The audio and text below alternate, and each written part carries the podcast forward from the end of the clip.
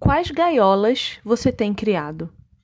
O mundo que criamos sem Deus é um mundo de falsas liberdades. Parece a constatação do óbvio, mas acredite, para a maioria isso não é sequer algo considerável. O ser humano vive atrás de liberdade, nos sentimos presos o tempo todo e buscamos meios de estarmos livres, seja numa casa maior, num carro mais potente, numa viagem para bem longe de tudo mas é inevitável que acabemos sempre servindo a alguém, encontrando gaiolas para entrar.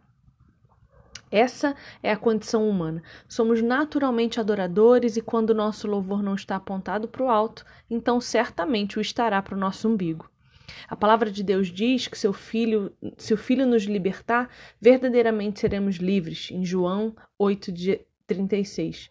Ou seja, sem Cristo, eu posso acreditar que o divórcio é minha liberdade, que o abandono dos meus filhos me livrará das responsabilidades, que a morte é a melhor saída para mim. Mas na verdade estarei apenas ultrapassando muros e construindo gaiolas. A liberdade sem Jesus é uma grande ilusão vertida de insatisfações e sempre em busca de mais coisas do que se pode ter. Lendo Hebreus 11, percebi uma coisa em comum entre os homens e mulheres que compõem a galeria da fé cristã. Eles eram livres em sua fé. Abel era livre quando decidiu voluntariamente entregar suas primícias a Deus. Enoque era livre quando andava com Deus e foi transladado. Noé era livre quando decidiu obedecer a Deus e criar uma arca, mesmo nunca tendo visto chuva. Paulo era livre quando estava na prisão escrevendo às igrejas. Estevão era livre quando contemplou Jesus minutos antes de ser morto por apedrejamento. A liberdade do cristão não está em seu corpo físico, mas em seu espírito livre, quando encontra comunhão com a verdade, quando está em consonância com o Verbo.